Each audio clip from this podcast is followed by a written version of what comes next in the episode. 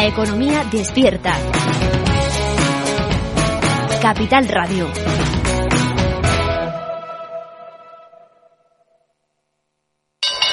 ¿Te interesa la bolsa? Invierte en acciones o fondos cotizados sin comisiones hasta 100.000 euros al mes con XTB. Vente al broker mejor valorado según Investment Trends y al mejor broker para operar según Rankia. Un broker, muchas posibilidades. XTB.com. A partir de 100.000 euros al mes, comisión del 0,2%, mínimo 10 euros. Invertir implica riesgos. Si quieres conocer mejor las empresas con las que trabajas, empieza por Informa. Compruébalo con tres informes gratis, el nuestro para que nos conozcas más y los dos que tú elijas para tu negocio. Solicítalos ya en Informa.es. Informa, líder en información empresarial.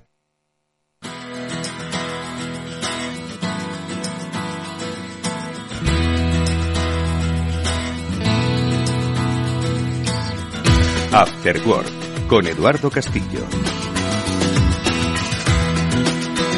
Hola, ¿qué tal amigos? Buenas tardes, bienvenidos un día más. Este es el programa de la ciberseguridad en Capital Radio. Hoy vamos a tocar muchos temas que nos van a hacer reflexionar sobre cómo se gestionan los incidentes. Vamos a ver muchas noticias que han ocurrido, vamos por supuesto a dar buenas recomendaciones, pero vamos a abordar un tema que además es interesantísimo y es la comparativa sobre cómo dos eh, empresas que han sufrido un incidente de ciberseguridad, vamos a ver, un ataque, pues eh, encaran esa eh, recuperación de su operatividad. No sé si recordáis la pasada semana que hablábamos de MGM, uno de los hoteles casinos, ¿no?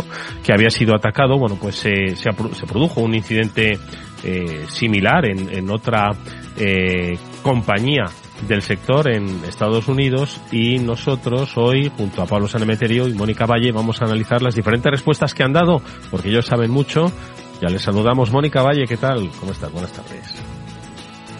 Hola, pues muy buenas tardes a todos. Un placer, como siempre, cada lunes y con tantos temas, como decías, Eduardo, para analizar, interesantísimos porque, bueno, esto de la ciberseguridad y proteger los datos, proteger los sistemas, no es todo siempre blanco o negro, no siempre la, la única estrategia o no hay una única estrategia ni una a lo mejor es mejor que otra. En todos los casos siempre hay que analizarlo y detenernos un poco y es lo que vamos a hacer hoy.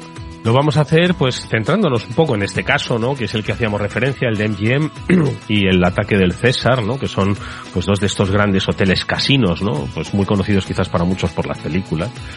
Pero que decimos han tenido una respuesta diferente al incidente y yo creo que, bueno, ponerlos ellos como ejemplo, pero sobre todo lo que dice Mónica, ¿no? Que no hay blancos ni negros, hay muchos matices. Estamos empezando a aprender sobre cómo reaccionar ante un incidente.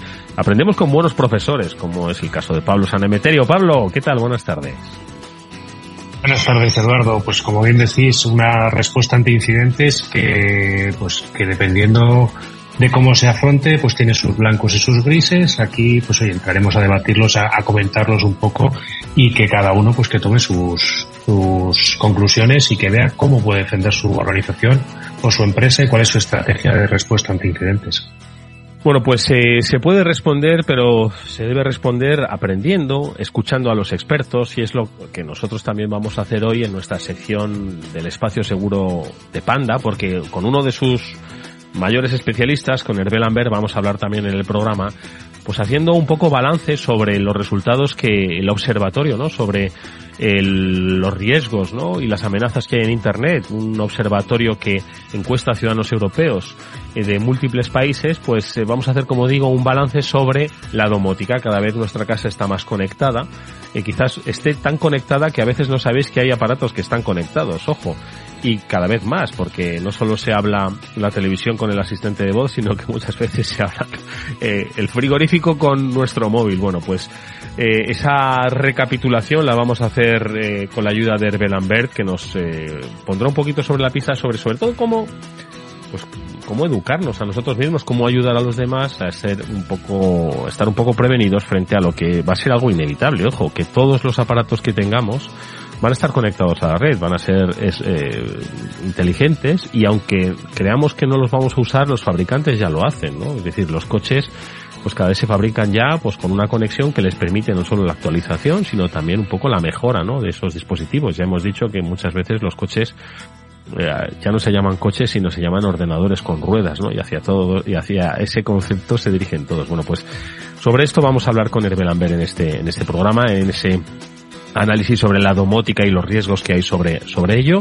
Y lo haremos, como digo, siempre con la finalidad de eh, ser didácticos, aprender nosotros al mismo tiempo y, por supuesto, ayudaros a vosotros, que sois gente del mundo de la empresa, pero también usuarios particulares, a que tengáis la prudencia y la prevención en este mundo extraño. Nosotros lo que solemos hacer es, pues, dar esos consejos también a través de nuestra sección de noticias. Son cosas que le pasan a cualquiera, ojo, pero de la que debemos aprender. Vamos a contar un par de noticias y seguimos con nuestro programa. Venga.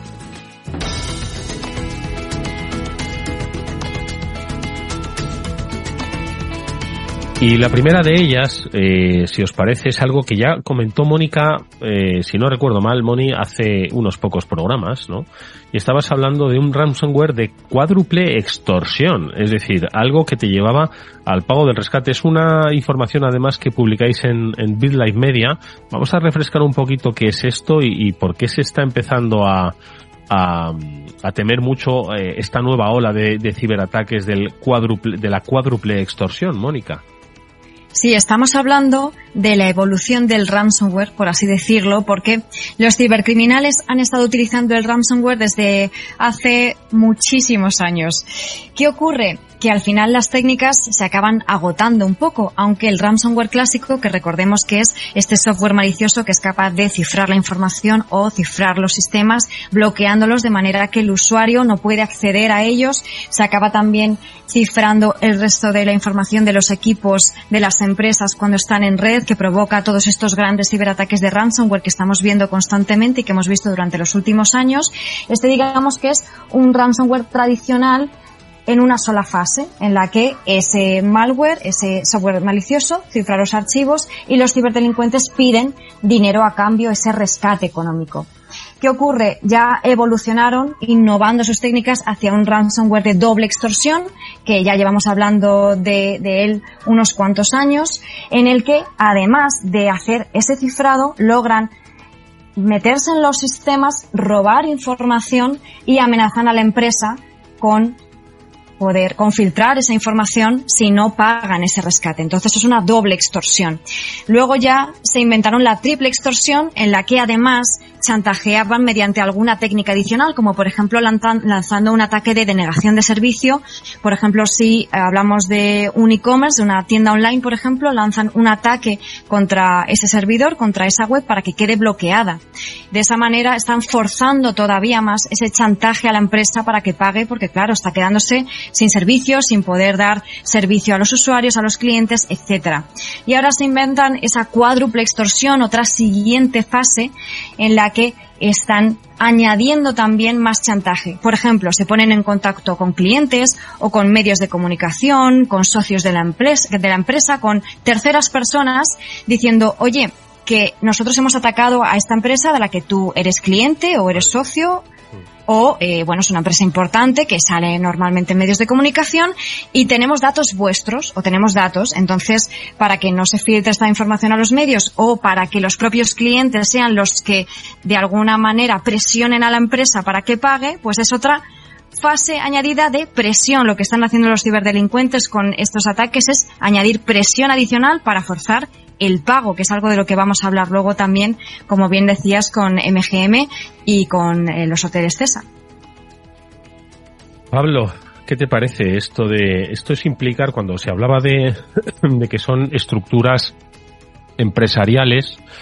Eh, esto es un paso más, ¿no? Es decir, ya no solo es conocer cuáles son pues eh, las vulnerabilidades de tu de tu perímetro, no solo saber cuál es la información importante que secuestras, que cifras o que es decir que, que eso requiere un estudio previo, ¿no? Un estudio eh, económico y de inteligencia previo por parte de los ciberdelincuentes, sino que ahora conocen la, el, la red ¿no? de proveedores, de clientes y por supuesto reputacionales de tu empresa y, y suman pues un, un nuevo, una nueva muesca en la eficacia de sus de sus eh, ataques. Por lo tanto, yo creo que esto lo que hace es consolidar ¿no? la profesionalización de la que muchas veces nos han hablado los expertos que pasan por el programa. Totalmente de acuerdo, Eduardo. Tenemos que ver en cuenta que es que ellos se han profesionalizado, generan estructuras digamos, como podría ser de una empresa o con el objetivo comercial de que conseguir que sus clientes, entre comillas, que son todas las empresas que son víctimas de sus ataques, eh, paguen y maximicen su, su ataque, maximicen el retorno económico de su ataque, pero no, dejemos, no debemos dejar de, de perder de vista que en el fondo no dejan de ser criminales, eh, organizaciones criminales, cuasi mafiosas, las cuales eh, te están extorsionando y están intentando eh, sacarte el dinero en base a entorpecer tu día a día o la labor de tu empresa o de la organización a la que están atacando.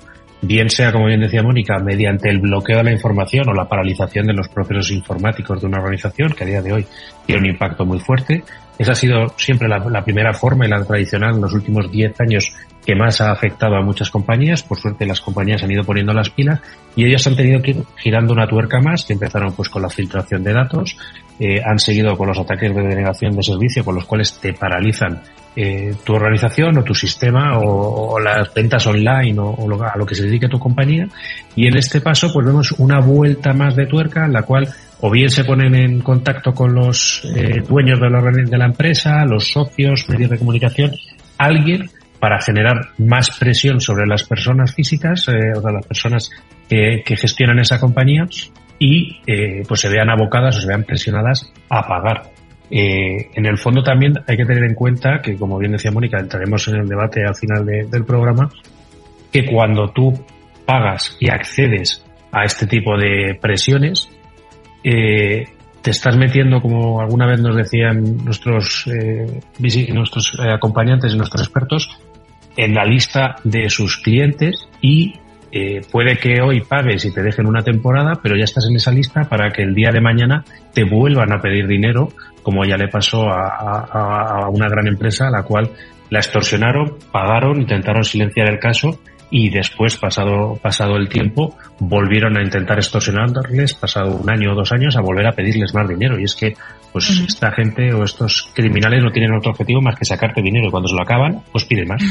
Mm, Mónica, sí, ¿no? Porque es que yo sí. creo que es un, sí, un nuevo estadio, ¿no? Donde siempre habíamos hablado, ¿no? De la reputación, ¿no? La importancia de la reputación y aquí ya lo ponen al, al, al mismo nivel, ¿no?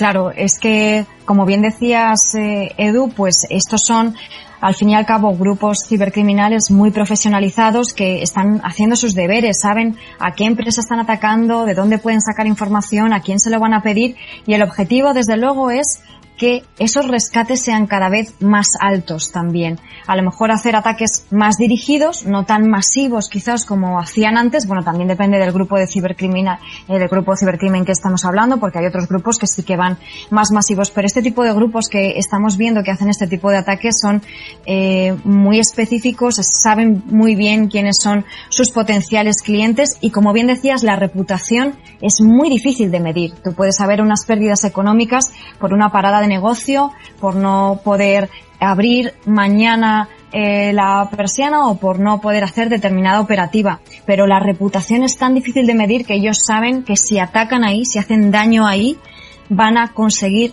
presionar y van a conseguir que su chantaje seguramente sea más efectivo porque saben que luego recuperar esa reputación es francamente complicado. Bueno, pues vamos con una noticia más, precisamente mm, nos va a dar pie, luego le vamos a saludar, pero es precisamente desde Panda Security, desde donde han alertado, Mónica, también lo lleváis en BitLife Media, de una eh, ciberamenaza que afecta a los ¿cómo los llamamos? A los novatos a la hora de usar aplicaciones bancarias. Eh, ¿Qué es lo que han detectado los expertos? Ahora luego le preguntamos a Herbe, pero ¿qué es lo que han detectado? Cuéntanos, Mónica.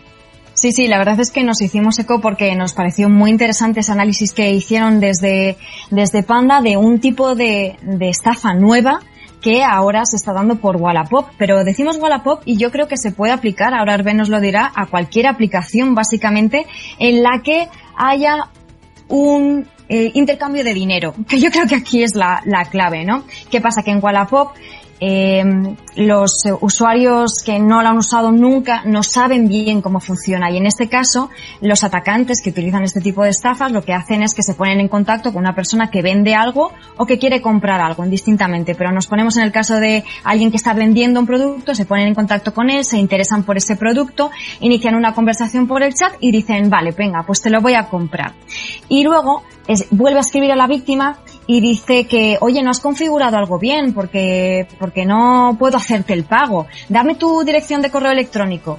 Y ya una vez que la víctima le da su dirección de correo electrónico empieza la estafa porque la utiliza para enviarle un mensaje eh, de correo electrónico, un email, haciéndose pasar por Wallapop que eh, le lleva a una página falsa que también parece ser de la web de Wallapop, pero nada más lejos de la realidad. Es un formulario donde le pide, pues, eh, ese, incluso la contraseña, los datos de la tarjeta de crédito, el número, la fecha de caducidad, el CVV, el código de seguridad, y con todos esos datos que hace el estafador, pues ahí se inicia el problema. Entonces, ojo a estas estafas, porque ya digo que puede ser Wallapop, pero creo que se puede aplicar a cualquier aplicación en la que te puedan hacer eh, este timo, ¿cómo lo llamamos? Eh, Eduardo, que no es el timo de la estampita, pero un timo muy clásico, ¿no? De engañarte. Sí, básicamente yo creo que es la concentración de muchas de las cuestiones que hemos dicho a lo largo del programa, ¿no? Que es el, el robo de identidad, básicamente, y, y cómo pues se te van quitando esos datos de una manera muy sutil porque todavía estamos, somos muy ingenuos frente a la tecnología y, y como muchas veces hemos apuntado aquí, Pablo, eh, todo lo que parece que nos llega por, por un canal tecnológico le damos ya eh, categoría de verdad, ¿no? Y de veracidad y eso pues es un problema, ¿no? Totalmente, Eduardo. Muchas veces pues esa confianza que tenemos, este ataque, como bien dice Mónica, además, pues oye, generando un correo con la apariencia del, del sitio web, en, en este caso Wallapop, al cual estás suplantando con una apariencia muy similar en el cual le estás indicando, oye, pues estoy teniendo un problema y además te llega un correo diciéndote, oye, hay que reconfigurar tus datos bancarios eh, la verdad es que ya te, hace que mucha gente pueda caer, como bien dices, con esa veracidad que hagamos a todo lo que viene en Internet.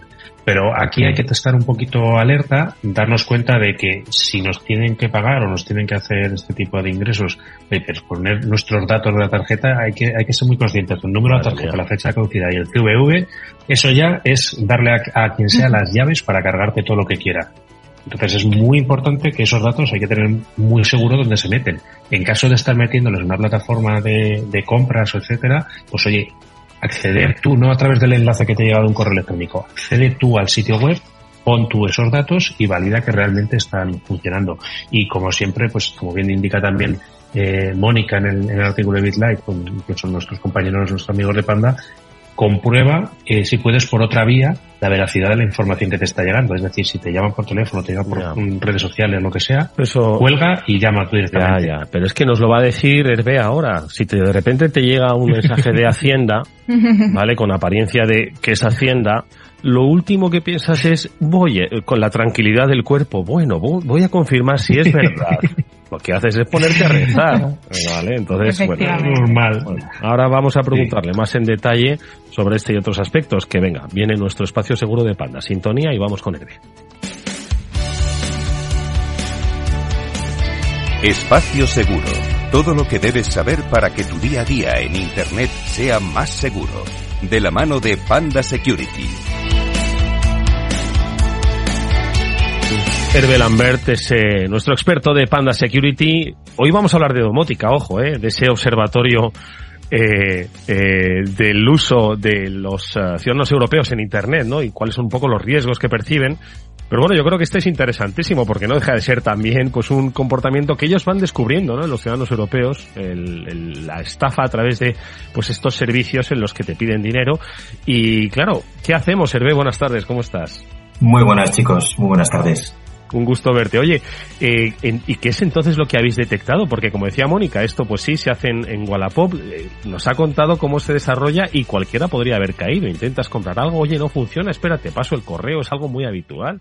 Y de repente eres víctima de una estafa. ¿Cómo habéis visto esto y qué, qué, qué podemos hacer para evitarlo? Bueno, primero creo que Mónica lo ha resumido, lo ha resumido fantásticamente bien. Eh, lo hemos detectado en Wallapop Uh, quien dice Wallapop dice me compró algo en, Garmin, eh, me dice, como bien has dicho, eh, Hacienda se pone en contacto conmigo, eh, la agencia de transportes de turno me dice que mi pedido está bloqueado en la aduana y que tengo que hacer un pago de 4,33 euros.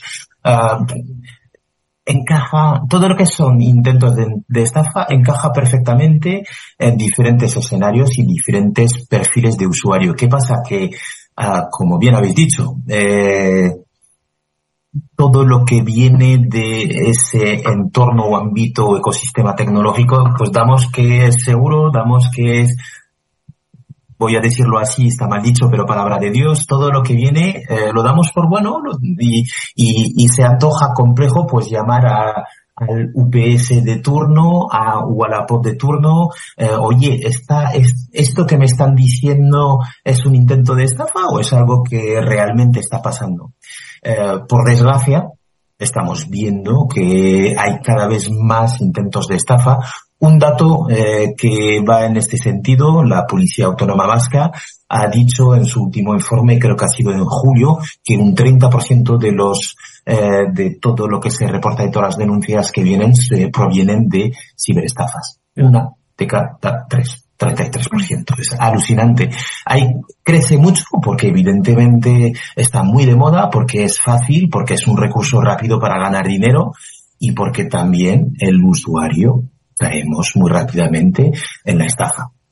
Y, además, Hervé, y, y ya uniéndolo al, al, tema que nos, que nos ocupa, que es la domótica, eh, yo creo que esto tiene mucho que ver. Al final, cada vez se van ampliando los entornos tecnológicos y digitales en los que eh, hacemos nuestra vida, en las que confiamos nuestras operaciones diarias, y me refiero a la compra-venta, a la conectividad, a la reserva, donde al final estamos dando datos, ¿no? Y esa conectividad, como digo, no solo está en nuestro móvil o en nuestro ordenador, donde pues podemos ser principalmente víctimas porque estamos todo el día con ello en la mano, sino que también esos entornos tecnológicos en nuestro domicilio, que van desde asistentes de voz hasta frigoríficos inteligentes, ¿no? Por lo tanto, yo creo que la superficie de amenaza, pues hace que tengamos que, se amplía y tenemos que ser todavía mucho más precavidos, ¿no? Sí, sí, completamente de acuerdo. Todo lo que estamos comentando, eso de la prudencia es algo que es algo que tenemos que tener en cuenta. Uh, todo lo que es dispositivo conectado, todo lo que es experiencia de algo que me facilita la vida pero que va a través de una conexión, pues me supone dos problemas. Me supone el problema del dispositivo en sí mismo y también de la conexión. El dispositivo hace cosas para facilitarnos la vida, eh, para que todo sea más fácil, para que todos los días a las 18 horas bajen las persianas o que todos los días a las siete y media se levanten las persianas de mi casa, por poner solo un ejemplo, uh, que enciende la luz cuando de repente pues desaparece la luz, los sistemas de alarma se, se conectan cuando no estoy en casa y me facilita la vida. Pero también tenemos que tener en cuenta y ser muy prudentes porque hay muchísimos riesgos. Eh, riesgos de robos, eh, controles no autorizados, eh, suplantación de identidad, fallos en el, en el suministro, riesgos de ciberataques, evidentemente. sí, hay cada vez más. Y efectivamente, estamos en el mismo contexto. Estamos en un contexto donde todo lo que está conectado me facilita la vida, porque es cierto que me facilita la vida. Uh, oye, a mí me encanta mi, mm. mi, aspiradora conectada en casa, la utilizo a diario, está conectada a internet. ¿Tiene sentido? ¿Hace sentido? Pues sí, porque a nivel de, a nivel de comunidad es fantástico. A nivel de riesgo, pues tengo que tener claro cuáles son los riesgos y, y tengo que tener, tengo que ser súper prudente y tengo que mitigar esos riesgos. Pablo buenas tardes. gracias por, acompañarnos un programa más. Y quería preguntarte, ya que en el observatorio se, comentaba que los españoles en general somos bastante desconfiados con los, con los asistentes, porque sobre todo creen que les escuchan. ¿Es esto cierto? Sí, sí, sí, es cierto. Eh, casi eh, te diría que en, en, en, el, en el contexto de, de nuestro estudio, casi nueve de, o sea, nueve de cada diez españoles tienen un asistente de voz. Uh, y lo nueve de cada diez. Nueve de cada diez, sí, es muchísimo, ¿eh? es, eh, es alucinante. Yo, francamente, cuando mm, vi los datos, pedí que repasásemos todos los datos porque me parecía mucho. Uh, de esos nueve de cada diez, siete de cada diez españoles son conscientes eh, de la cantidad de datos que comparten a través de, de, de, de todos los dispositivos y asistentes. Pero, pero, pero hay, esos eso es muy curioso. Un 67% de, de los encuestados españoles se preocupan mucho eh, o bastante de que este tipo de dispositivos como el asistente de voz pues recojan información eh, y audio sobre sus, hábitos. Pero, uh, y añado un dato y luego digo el pero, un 64% de los españoles encuestados piensa que los dispositivos conectados no respetan su privacidad. ¿Vale? Eso lo sabemos, somos conscientes y el pero es que los usamos. Y, y el pero es que encima uh, ese plug and play, eso de lo instalo tal y como viene, tal y como está configurado, lo uso eh, porque es súper cómodo y porque me viene muy bien, porque soy un poco vago, porque me gusta la tecnología y porque me viene muy bien, porque me facilita la vida. Uh, siempre se nos olvida ese esa cosa que deberíamos de hacer, ese análisis que deberíamos de hacer, ese control de privacidad, control de configuraciones que al final del día pues son un peligro más que ponemos en, en nuestro contexto tecnológico o en, o en, nuestra vida digital, por decirlo de alguna otra manera. Cualquier caso, eh, perdona Mónica que te, que te interrumpo, decirle una cosa, ¿no? Que es, a todos nos gusta la comodidad de la instalación, ¿no? No tenemos que, yo no conozco a nadie, bueno, conozco a muy poca gente que se lee las instrucciones.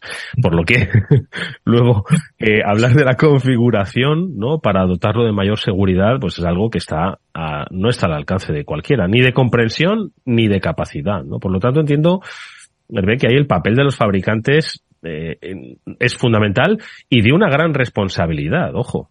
Sí, estoy completamente de acuerdo contigo, pero voy a poner otro pero.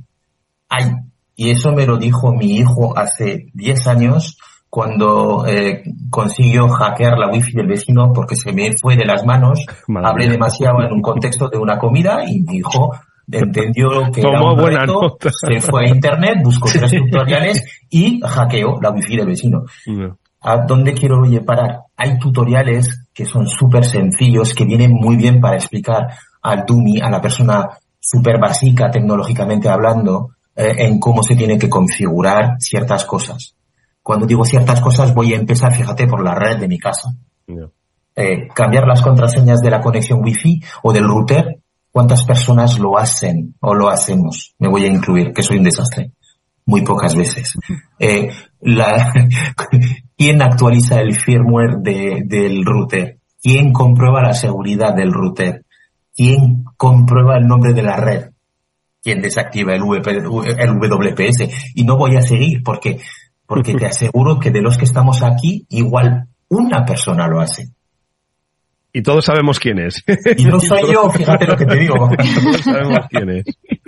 Mónica. Vamos a buscar a esa persona que tiene mucho que, que enseñarnos. Pues es que, eh, Hervé y bueno, y Edu, lo estabais comentando, yo creo que esa es la clave, ¿no? Que al final esa tecnología es que eh, hay que usarla, para eso está, ¿no? Eh, nos, nos hace la vida también más sencilla, eh, todos los dispositivos inteligentes que tenemos eh, conectados incluso a nuestro cuerpo, ¿no? Que nos eh, miden, que nos dan estadísticas. Hay que utilizarlos, aprovecharlos, pero bueno, pues teniendo cabeza.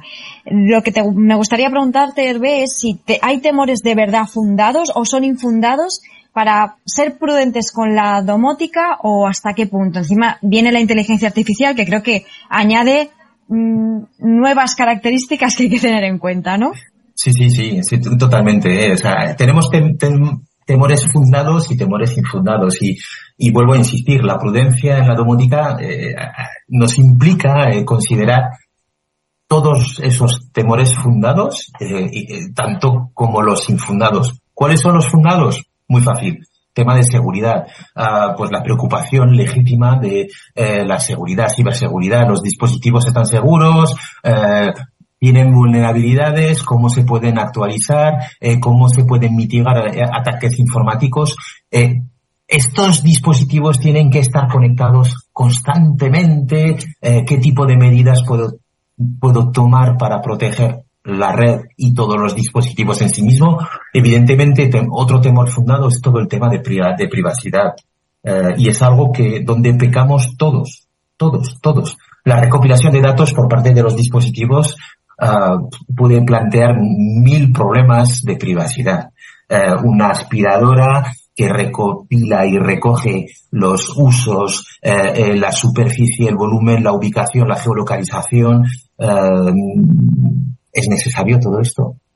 Pues probablemente no. Sin embargo, eh, hay eh, marcas que lo hacen y que lo siguen haciendo a pesar de que hemos reportado esas, esas cosas. Entonces hay, es fundamental y esencial revisar las políticas de privacidad de los fabricantes y sobre todo los compromisos. Que al final una empresa se debe eh, de comprometer con sus, con sus clientes en ayudarles a proteger. Y, luego pues está el tema de los costes. Uh, un sistema domótico eh, puede ser súper costoso. Mi, mi, mi, padre instaló un sistema domótico en casa.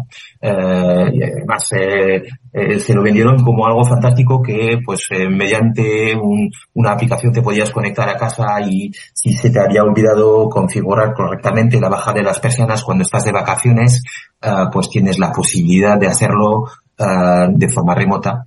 Uh, vino a mi casa, eh, evidentemente mis padres vienen en Francia, eh, y mi padre estaba con su teléfono cacharreando, mi padre el teléfono lo utiliza tres veces al año más o menos. Uh, pero estaba haciendo el esfuerzo y le digo, papá, ¿qué haces? Y dice, oh, es que me, nos hemos ido, nos hemos venido aquí, se me ha olvidado cambiar la configuración de las persianas y se abren todas a las seis y media Uh, y jo, pues voy a hacer que no se abran todas, pero que se abran solo las habitaciones de la primera planta, en fin, me, eh, y le digo, pues te voy a ayudar. Contraseña. No voy a decir la que era, pero imaginaros, eh, y es un símil, es muy válido. Admin. ¿Vale? Clave, admin. Por favor. Fabricante de la domótica de mi papá, que se ha gastado una pasta gansa en instalar la domótica. Pon claves seguras. Y cuando llegas a la instalación donde tu cliente, cambia las claves.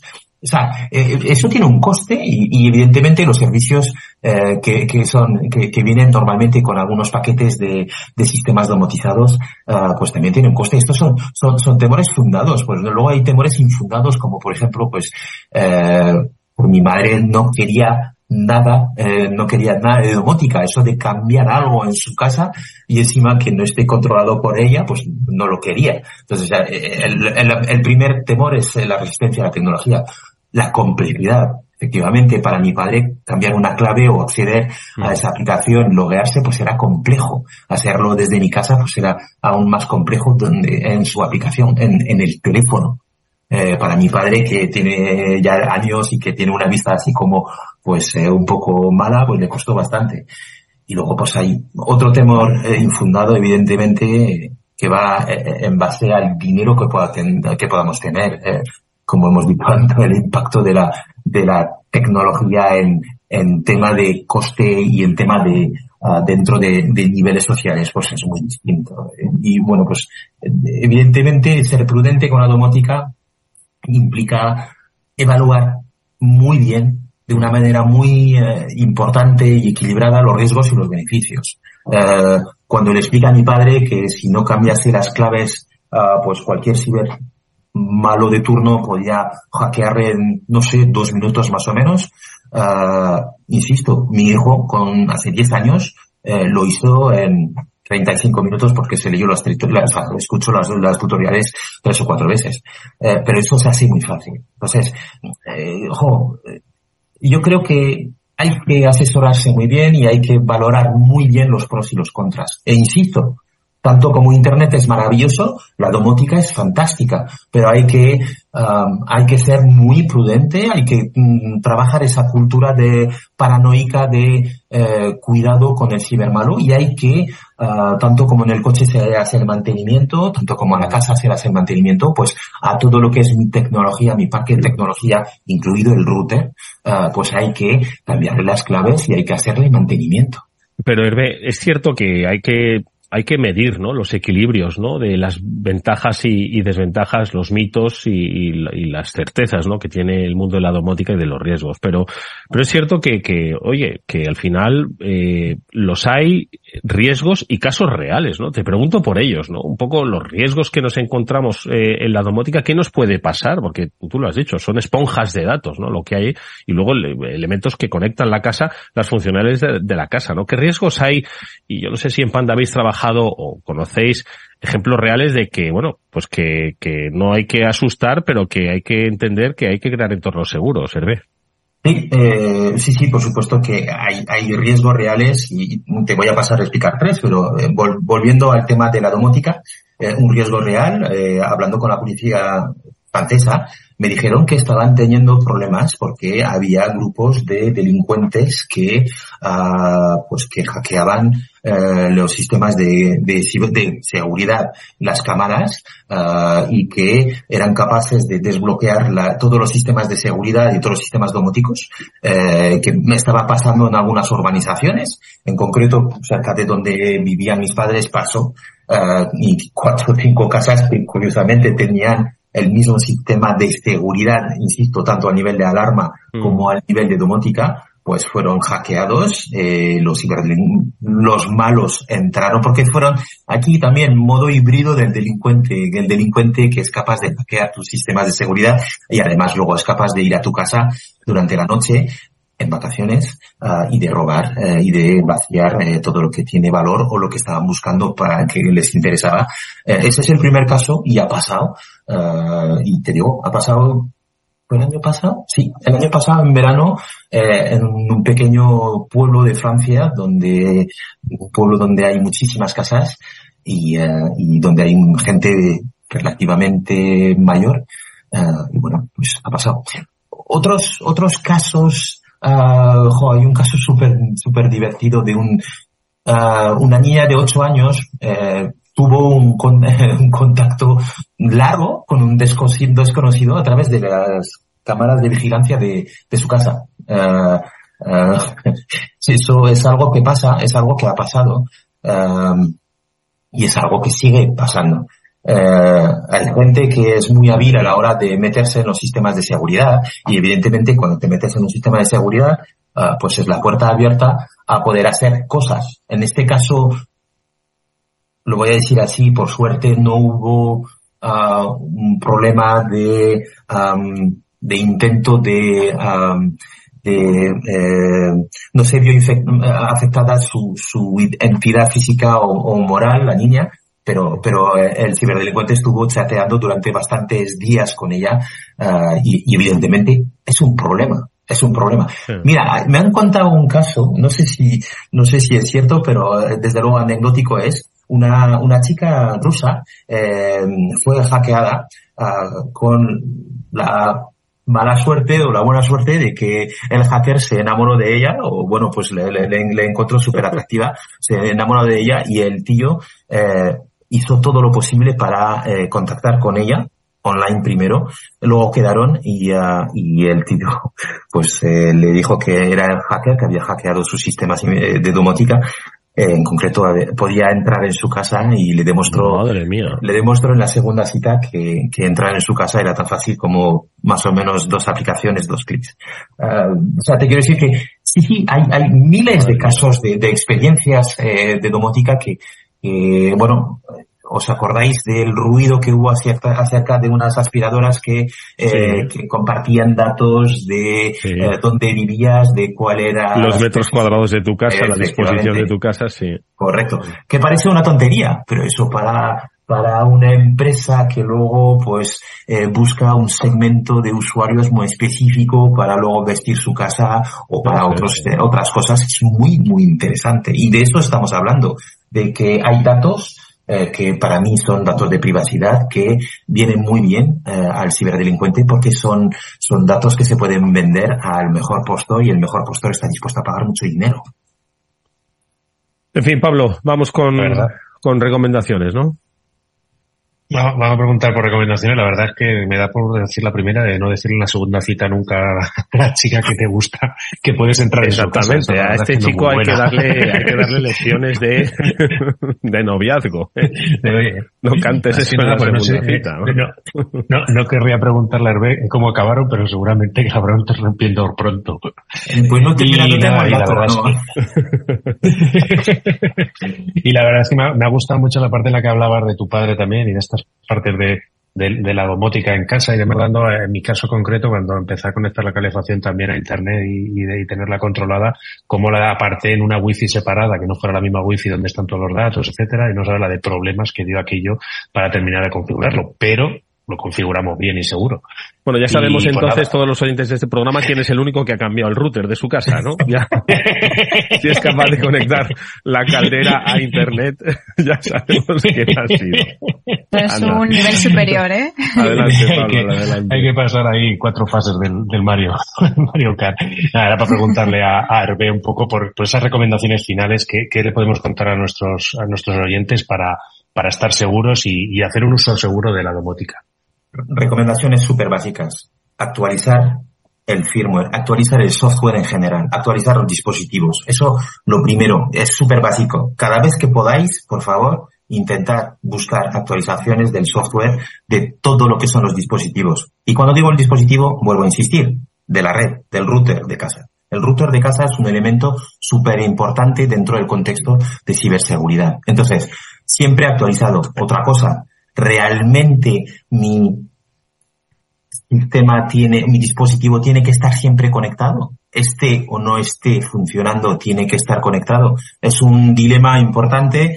Uh, mi hijo el mayor me ha contestado hace poco que no, que tanto Alexa, Siri y otros nombres que ahora mismo no paso a, listar todos, pero que no, que se deben de desconectar, que no tiene ningún sentido tenerlos conectados siempre.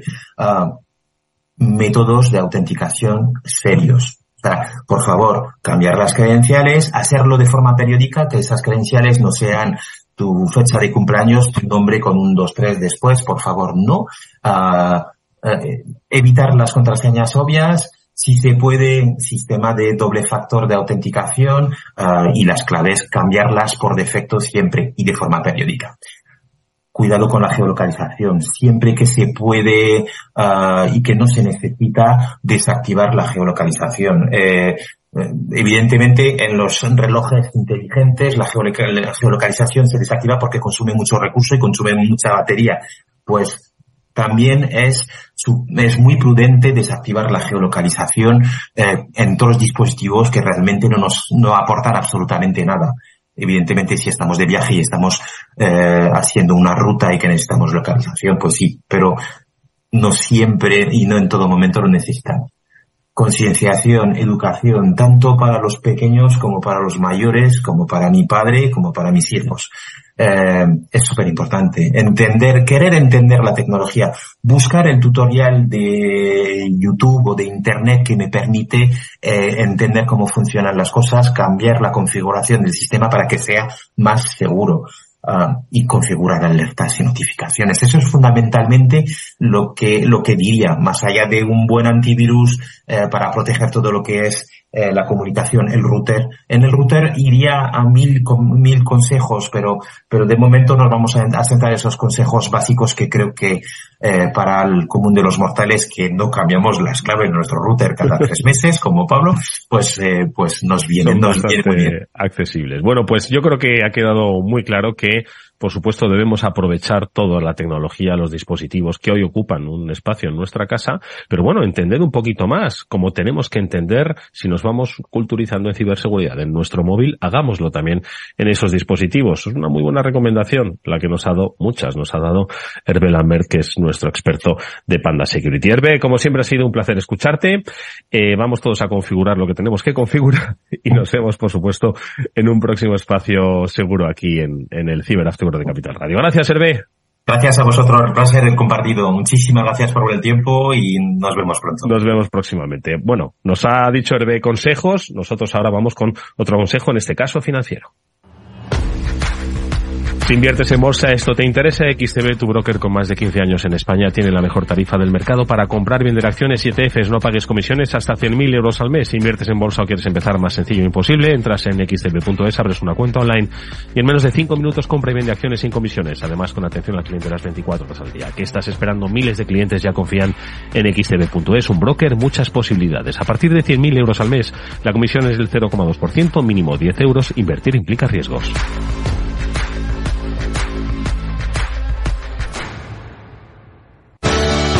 Capital Radio. Siente los mercados.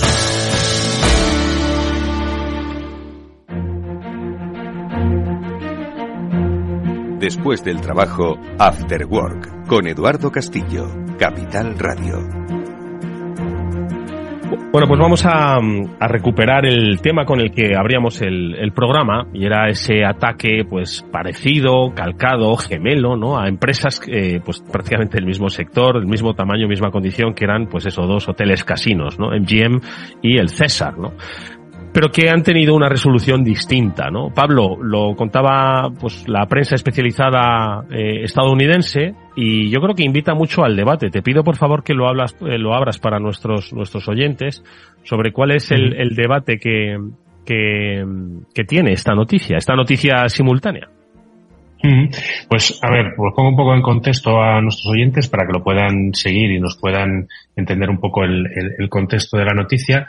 Eh, el casino MGM la semana pasada hablábamos que había sido víctima de un ataque de ransomware de un grupo concreto de, atacantes que les habían bloqueado todas las operaciones del casino y les impedían trabajar. O sea, imaginaros lo que hablábamos con, con Luis, que es las, las máquinas tragaperras no funcionaban, las aplicaciones eh, en general no, no funcionaban. Este grupo es Scattered Spider también o ALPHV Cyber Attack, que son un grupo de atacantes que han tenido bloqueado al casino MGM, que es uno de los más famosos, los ha tenido bloqueado más de 10 días eh, el negocio. Pues más o menos podríamos hacer, no, no tengo aquí la cuenta balance de, MGM, pero me imagino que unos cuantos um, decenas de millones de euros o de dólares habrán sido las, las pérdidas que han tenido por estos 10 días de parón absoluto. ¿Qué le ha ocurrido? Pues que hace relativamente poco también, en esta semana, el, el, el, otro de los casinos muy conocidos, que además lo conoceremos por películas y, porque son de los que más se ven en, en, Las Vegas, que es el Caesar, ha tenido también otro ataque, pero ha encarado, en lugar de el MGM, lo que decidió es no pagar y recuperarse por sus propios medios y con eh, los equipos de ciberseguridad, los equipos de, de TI, levantando otra vez eh, todo lo que son los sistemas informáticos del casino y volver a la vida, digamos, tecnológica, pues ha parado, eh, pararon 10 días. ¿Qué, ¿Qué, hizo el caso de Caesars, que digamos un poco la, competencia y otro casino de Las Vegas muy conocido?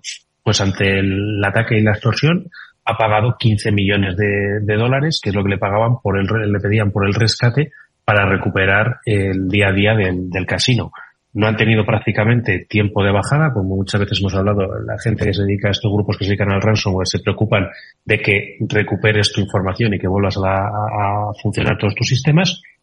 Y en este caso, pues, se genera un debate. ¿Por qué? Porque tienes las pérdidas asociadas a 10 días de negocio parado, más los grupos de recuperación, más las horas extras de tu gente de IT para recuperar tu día a día, frente a pagar el rescate y estar operativo en, en, pocos, en pocas horas y habiendo parado muy pocas horas.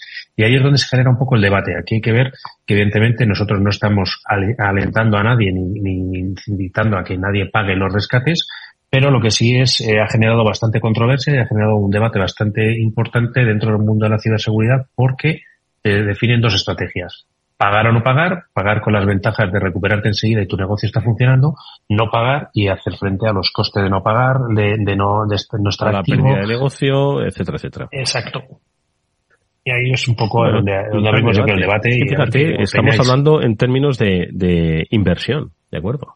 Es que ya uh -huh. tiene que analizarse de, tú inviertes rápido, pero claro, no sabes si el pago de rescate te va a suponer luego un desembolso de más inversión en forma de futuros rescates, que es lo que siempre habéis dicho. Si pagas un rescate, ten por seguro que ya saben que pagas un rescate y que te van a volver a extorsionar, ¿no?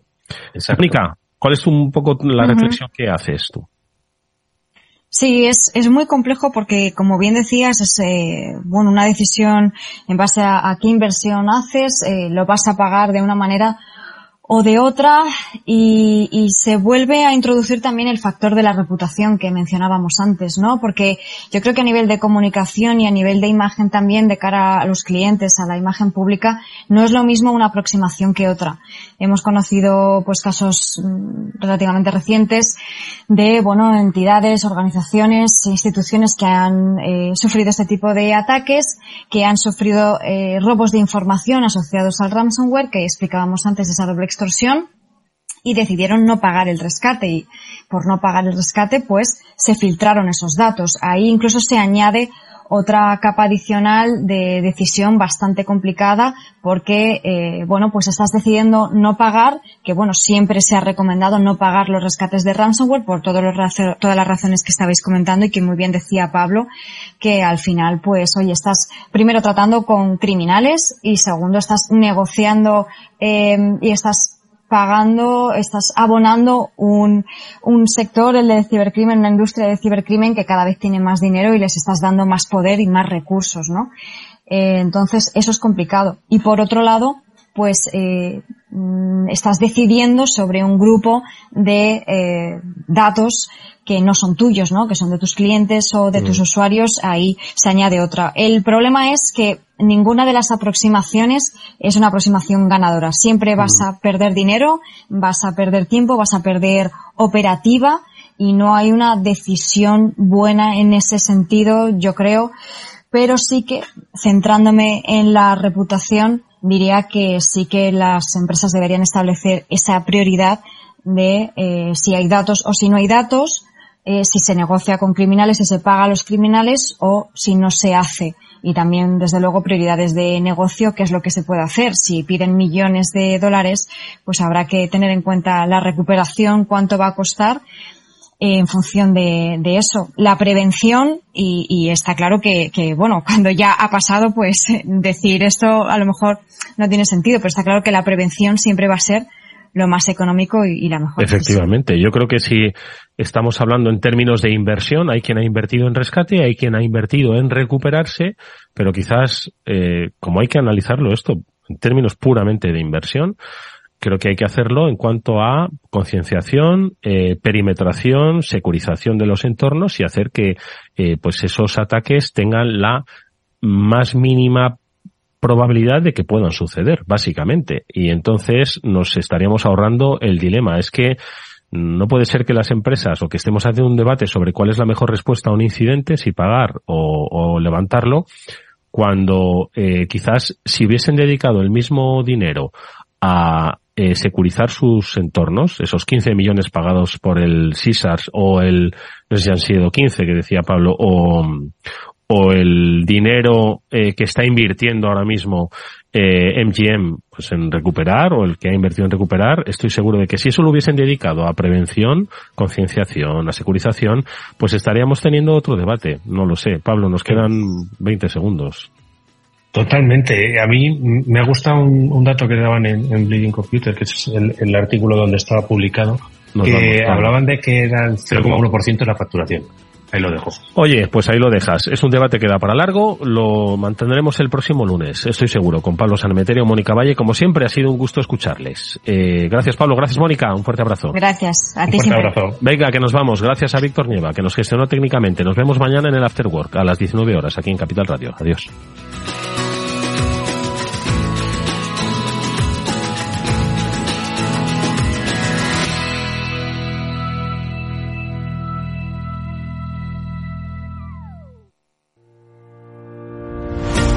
Universidad PyME llega a IFEMA Madrid los días 26 y 27 de octubre, el espacio en el que pymes, emprendedores, personas trabajadoras y grandes empresas comparten ideas y recursos para el desarrollo de competencias digitales. Participa ya como empresa expositora. Llámanos al 91 119 50 69 o escribe a unipyme@fundae.es.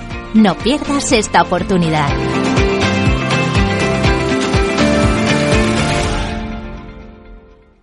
¿Qué es ir más allá? Con Arval podrás llegar donde te propongas de la forma más sostenible y darle a tu empresa todas las soluciones de movilidad que necesite, asesorando con las mejores opciones de movilidad para las distintas necesidades de tu flota, con vehículos electrificados, bicicletas, coche compartido. Arval, la transición energética arranca aquí. Más información en arval.es. Capital Radio. Siente la economía. Capital Radio 103.2. Te quiero de colores. Te quiero libre. Te quiero vibrante. Acogedora. Fuerte y valerosa. Te quiero como eres Madrid, te quiero diversa. Madrid, te quiero diversa. Comunidad de Madrid. Este es un mensaje para todos los oyentes de radio y es solo para decir gracias. Gracias por dedicarnos tres horas cada día. Gracias por escucharnos en casa, en el coche, en el trabajo, en un móvil o donde sea, en directo o en podcast. Gracias por tu fidelidad, porque gracias a ti, la radio sigue siendo un gran medio, el más creíble, en el que más confías y el que mejor te informa y entretiene. El medio del día a día, de la actualidad al instante y que te acompaña siempre estés donde estés. Radio Value, la Asociación de Radios Te da gracias a ti. Capital Radio. Siente la economía.